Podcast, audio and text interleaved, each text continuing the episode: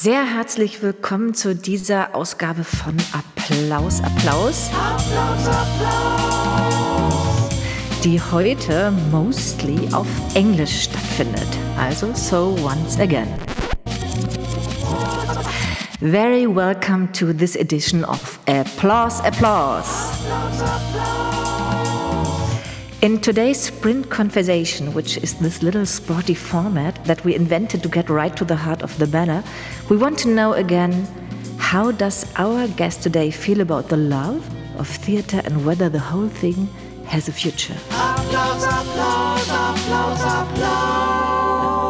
At the microphones today, Gesine Danckwart and Angela Richter, and our guest today is Srećko Horvat. And as always in our small format, we don't want to attribute so much, but rather hear how he describes himself and what he does. Applause, applause for. Applaus, Applaus. Ja, hallo, ich freue mich hier zu sein, aber leider werde ich Englisch sprechen.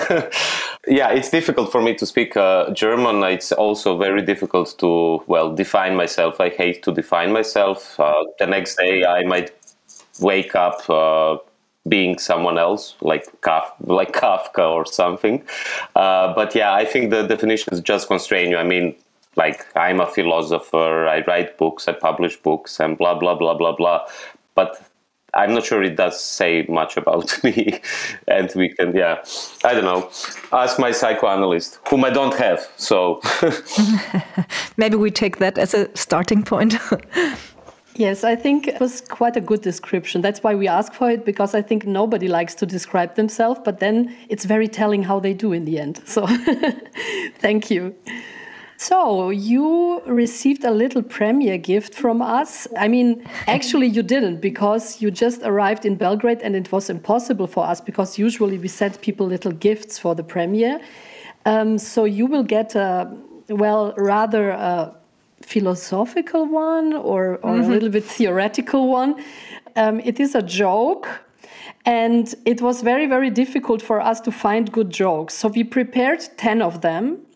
And yeah, you will have to say one number between 1 and 10 and we will just pick the one that you picked from all the 10 jokes that we found. So, yeah. And the 10 of them are really good. Can I get all of them or, or just one? Don't be greedy. Just one, please. Oh, okay, okay. Let me think about the number. I would say yeah. the number seven. Oh my God, that's a good choice. It's my favorite okay. number. Number seven is a Corona joke. Of course. So uh, imagine 2019 somebody goes to the supermarket and to the checkout and in the shopping cart he has like 10 bottles of vodka and some beer and some whiskey and champagne and whatever so the the saleswoman looks a bit uh, slightly punitive and he says don't worry i'm not an alcoholic i'm just having a party 2021 winter. Again, he goes to the supermarket and the shopping cart again, the bottles of vodka, whiskey, champagne, beer. The saleswoman looks slightly punitive and she says, Don't worry, I'm not having a party, I'm just an alcoholic. yes, but you know, it, it, it, kind of reminded me when you started with uh, with the numbers of the jokes. I don't know whether you know about the joke about the joke club. No, which is, it. It's a joke about members of a club who meet like once a week, uh, but they are so familiar with each other already, so that they have a repertoire of jokes. Uh, which they tell to each other, but they assigned a number to each one. So, for instance, Angela would have 12, uh, you would have uh, 7, I would have 20, and so on. And then they just say a number and they all burst into laugh laugher you know. They just laugh because they they know already all the jokes. So when someone says so when someone says 35 uh, it will be a huge laugher because the joke i just told you is 35 it's about the joke club who meet to tell jokes and they just have a number to tell the joke. So it's oh so I kind, of, I kind of like it you know. We might end up in a groundhog day or something. Just just saying numbers yeah seven Okay, the next time I will always say seven. And um, as, as we did this research for jokes, we, we tried to find also some jokes about Europe or something which would deal with your subjects. And um, it was astonishing because there are really no good European jokes. They're really they're not about European. They're just about other countries, but not about Europe. Maybe that, that that's a symptom of, of the disintegrating Europe, you know, because I know in Yugoslavia, for instance, which Angela might know as mm. well, uh, there were so many jokes, uh, but and actually these jokes had a, I would say, emancipatory function because they were, uh, you know, the jokes about uh, Montenegrin people, about Dalmatians, about Slovenians, and so on. Mm-hmm. Uh, but they served a kind of purpose for people to actually go beyond political correctness, go beyond, you know, the boundaries, and actually mm. laugh at the situation which uh, otherwise might be sad or tragic and so on. So I think today, especially today in pandemic times, uh, we need uh, dark humor more than ever. Mm. So, uh, should we start with a little bit of warming up now? Yeah. Um, Yes, so I we think we warmed up already or not. you don't know what, it, what is happening now. oh my god! It's not enough, you know. Okay, we call it the the ballet hall or the hot chair, and it's it's very we we we will bombard you with some questions, very simple questions, nothing complicated, and and you should just answer them as quick as possible. So I will start with one very well banal. Uh, do you like beer or wine? Both. Are you afraid of the wine which it gives in canteens of German theater? No, not at all. I'm used to socialist practices. Are you an old white male?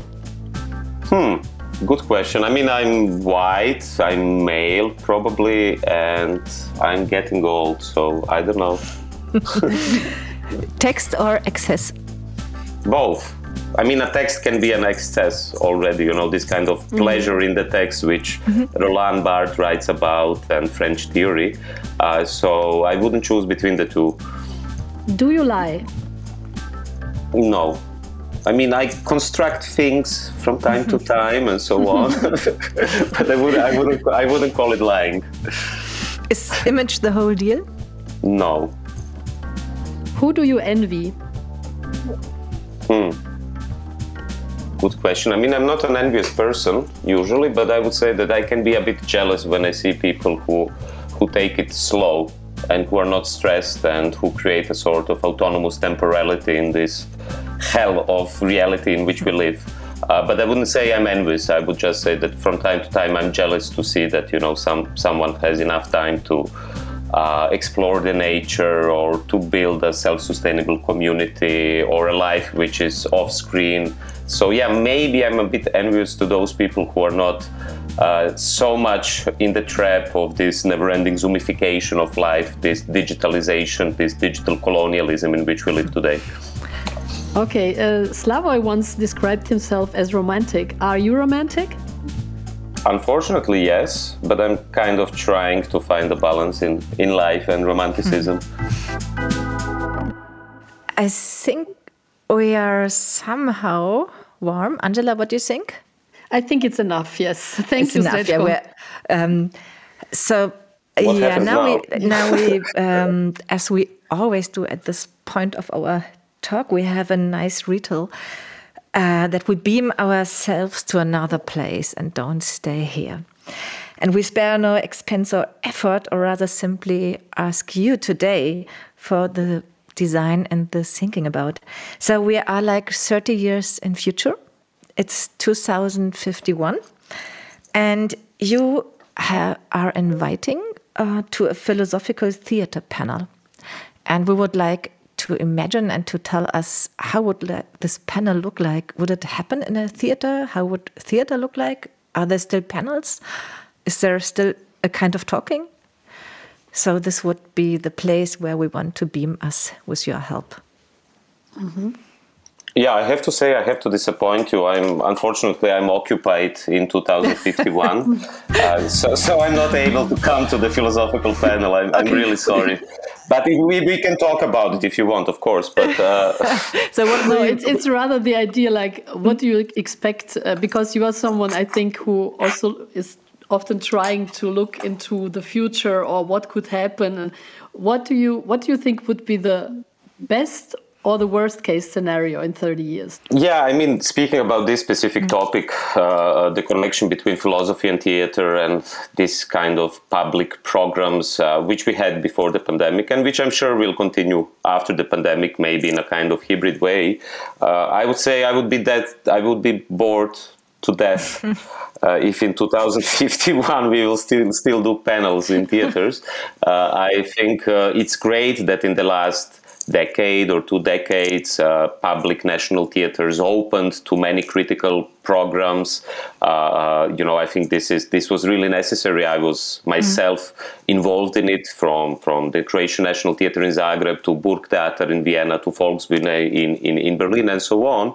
Uh, and I think definitely theaters have to continue to serve this purpose of public critical opinion and to gather people physically, not just uh, uh, online as it as it appears these days. Uh, but still, I think we have to go beyond that. Uh, I mean, in my craziest imagination, in 2050 51, uh, we would have uh, both theater and philosophical schools, uh, which would take place in the nature, which would take place on islands, which would take place uh, in a setting uh, which is not mediated uh, through the hegemony of capitalism, whether it is theaters who went you know very deeply into this kind of uh, marriage between big companies and big productions uh, where everything becomes commercialized even critical thought uh, uh so i would imagine that in 2051 we would have uh, thousands of little schools of thinking avant-garde theater which would take place not just in national theaters or big, big public uh, buildings but would, would actually flourish all over the community. Mm. Yeah, I'm just very much going into this utopian idea that you just, were just talking about, which sounds really great. Um, uh, and uh, as we always rethink, of course, the place where we're working in the the theater. Um, uh, um, it's really interesting for me because in a way it would would really change this idea of theater happening in buildings and this kind of institution which which theater can be. And um, I found it very interesting that, that you used uh, theater in the last years to to have a public situation there like like for your panels or for your formats that you invented there. And um, I wonder if this was a good experience for you, where you think you succeeded somehow, that theater can be a public space where there can happen discourse? Or, or how do you feel about it? It's is it a kind of um, sometimes I think we are we are lying with us as theater makers because we hope so much that this is public, which happens, and that we can do something sensible there with our art, but maybe it's just not. Mm -hmm. Yeah, honestly, I feel very happy about it. I mean, I had uh, experiences working in various theaters across Europe, meeting uh, very inspiring people, uh, inspiring audiences, and I don't know, I never counted it, but I think with, with the programs I did from Zagreb to Berlin to Vienna and other cities, uh, we reached between 20 to 100,000 mm. people, I would say, uh, all together in the last years of, of organizing these kinds of events. And I think that's a remarkable number. Uh, again, of course, I could be self critical and say this is a constrained uh, type of audience, uh, uh, an already privileged audience, and so on. Uh, but this audience uh, could also go to theater or to cinema without engaging in critical thinking. So I think if this kind of critical thinking reached even this kind of our audience, it's still something. Um, I, of course, uh, think it was very important to have this kind of public programs all around Europe, especially if you compare it to the situation today or uh, the whole mm. last year, that so-called pandemic year, which is still uh, uh, never-ending, and it's nearly not finished in the global south. Uh, uh, but what you have during the last year is really what we miss is this kind of gatherings of people, uh, whether it's like-minded people or people who will uh, who have some antagonisms or disagree. I think uh, the public sphere consists also of disagreeing and conflict, and we need this kind of space where spontaneous agreeing or spontaneous disagreeing can can appear. And I think it's very difficult in the age of uh, this sort of digital colonialism in which everything is mediated through technology and it's owned by a few Silicon Valley companies. Uh, so, uh, yeah, I'm afraid that this is a past, that this is behind us. Of course, theaters uh, uh, will uh, come back. Some of them are already coming back. Of course, it's just happening in Europe, while Europe is again forgetting the, the rest of the world. But these kind of critical spaces will reappear. But I don't think it's sufficient. I don't think it's sufficient because sometimes it appears just as appears just as small bubbles of like-minded people uh, who applaud and applaud to themselves, uh, and then fascism is still rising. The pandemic is going on. Climate crisis is uh, getting worse and worse, uh, and fascism, of course, is everywhere. So I think we have to be much more inventive in these kind of public programs. Mm-hmm. Yes, very interesting. Um, do you think, in general, now not speaking only about theater, how powerful is art today and can be for, let's say, political things? I uh, we have a common friend. It's um, Julian Assange, who is unfortunately in prison now. I, I, don't want to get too deep into that topic because that's endless. But um, we visited him together very often. I think I introduced him to you some years ago, and he liked you very much, so you stayed friends. And once I asked him if he thinks, it was in the very beginning when I met him, like I think it's 10 years ago or even longer.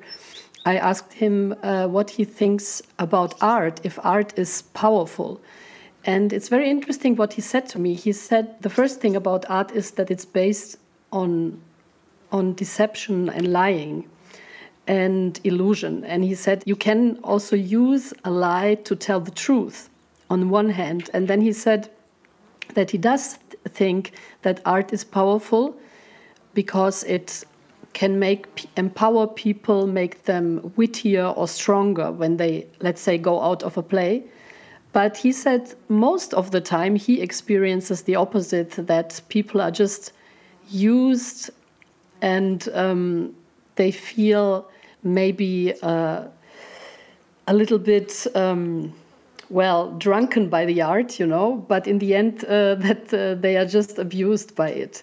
And uh, he also said that it's often a tool for propaganda. Let's say he named some Hollywood films who who helped uh, start the wars in Iraq and in the Middle East and so on. And he was all in all very critical with art. He said it can be powerful, but most of the time it's helping the wrong cause. Do you agree with him? yeah, I'm unhappy to, dis- to disagree with Julian uh, since he cannot respond to mm. it. But I think his case, uh, his case, uh, uh you know, this 10 long years and him sitting in prison for the last two years and probably celebrating his 50th birthday in one month in Belmarsh prison, which is called Guantanamo of Europe. Uh, um, so I think the situation is really uh, harsh, but I think his case uh, itself uh, kind of proved how important art mm-hmm. is. You know, didn't it? You know, you mm-hmm. Angela did uh, uh a theater play, ad- uh, not just yes. on Julian, but actually, uh-huh. yeah, yeah. But one was on yes. both uh, Snowden mm-hmm. and not just Julian and others on Julian. Well, of course, we can pose the question how much did it influence on someone who then might have influenced someone uh, who might then have influenced someone who might then have helped him and so on. We can pose these kind of questions.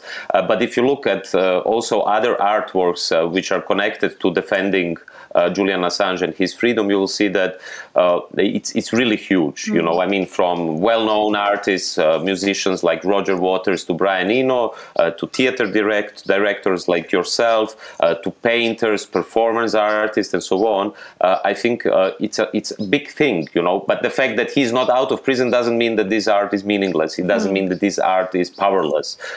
you know, I remain very close to the Brechtian tradition, which coined you know the term of Verfremdungseffekt, uh, that uh, art has this capacity. Uh, you know, we don't have to be Brechtians in order to agree, but uh, uh, that art has this capacity for cognitive estrangement, what Dar- Darko Suvin, applying it to science fiction, calls uh, cognitive estrangement in the sense that it actually uh, makes a subversive step in deconstructing the reality and giving you the opportunity like in that movie they live for instance when they put the sunglasses on and see the uh, uh, you know what is behind the, the reality. Mm-hmm. in the same way art can serve this purpose. And i think that's very subversive already you know. Even if for instance julian is not out of prison uh, the very fact that uh, so many artworks are pointing in the direction of the prison and that we ourselves are in a sort of prison uh, precisely because he still is in prison and this might be the future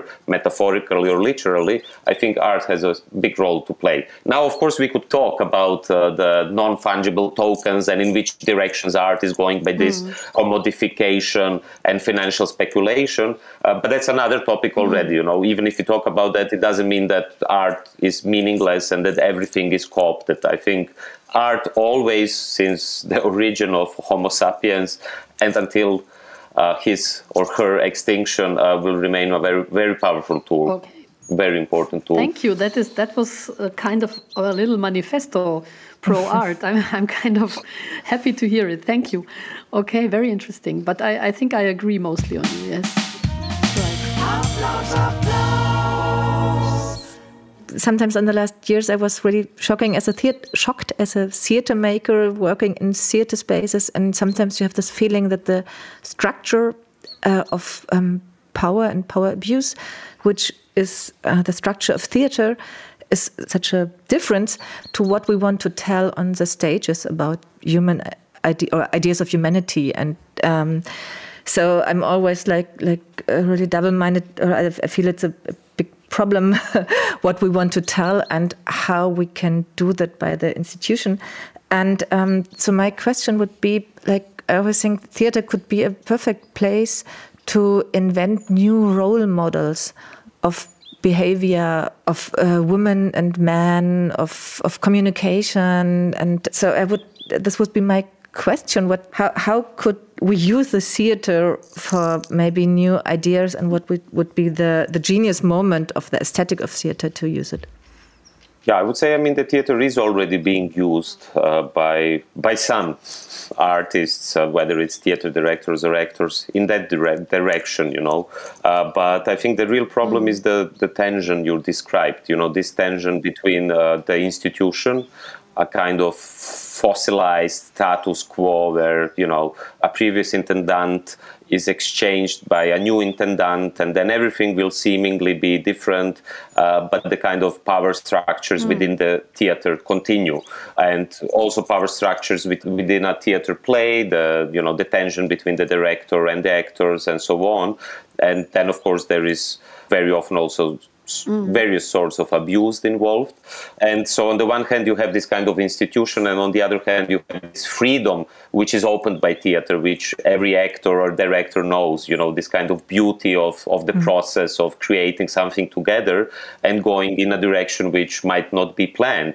Uh, and I think this this is a really big problem because for those people who are participating in this process, uh, whether these kind of institutions can be actually changed, and that's what I'm not really seeing because sometimes I, I I have the feeling that even if a theater play uh, is subversive or very provocative and so on, it actually very often ends up that it suits the intendant to show how progressive or whatever he, he and yeah. it's usually he yeah. is and then continue with all the all the other repertoire and spend like uh, hundreds of thousands of euros uh, yeah. for the set production or I don't know what uh, without giving the money or to, to the actors or to the to the working class in the theater who are very often below uh, uh the salaries of, of the management. Uh, so I think what, what I really liked in the recent years, I must be honest, I don't know in which direction it went is the experience of Teatro Valle in, in Rome, uh, where the actors and theater directors actually occupy the theater and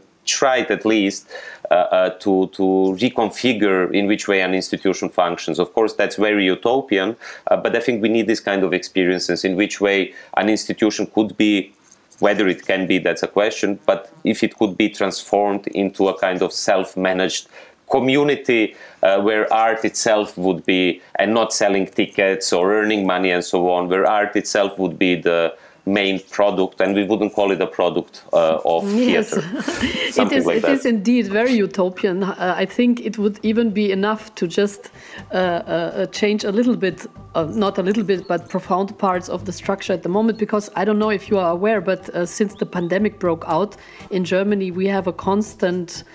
Uh, flow of theater scandals you know it's it's like in this moment of silence where everyone somehow theater didn't happen anymore, all the dirt came up. Either Me Too scandals or power abuse, even sometimes people who, I mean, we just heard a scandal here from one intendant who's even female who yeah even beat mm. people up you know physically it's it's really unbelievable so and i think that the system is really done and will have to change. I'm not sure if it will become this utopian commune all of a sudden, but I think step by step, you know, I think it would be helpful if we just start out that more uh, more people would be on top let's say five or six and from every area one should be represent the like you said working class part of the theater one the the actors and so on so it that would be a, a beginning you know to to change this pyramid structure, which is really, really, really very destructive, as we learned now. Mm. Okay, so I don't have any questions anymore. Do you, Gesine? I would have a lot of questions, but I think now, as a, uh, not now, maybe when we uh, when we meet again. I think I, I, really got a lot of ideas and, and the way you were thinking about the art and politics and a lot of things to to rethink. So I um, really uh, thank you very much for this this talk. Thank you both. I, I, I, thought you would kill me with those quick questions, but I hope I survived. And I really love the, the joke number seven. So I hope next time, number nine. Yes. And we shouldn't forget number three. Oh, of course. oh my God, that's, that's, a good one. Oh my God, that's a dirty one, yeah.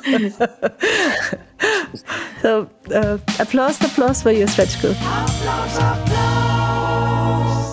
Thank you very much. Thank you and see you soon. bye. Thank you very much. Okay. Okay. Bye. Bye. Bye bye.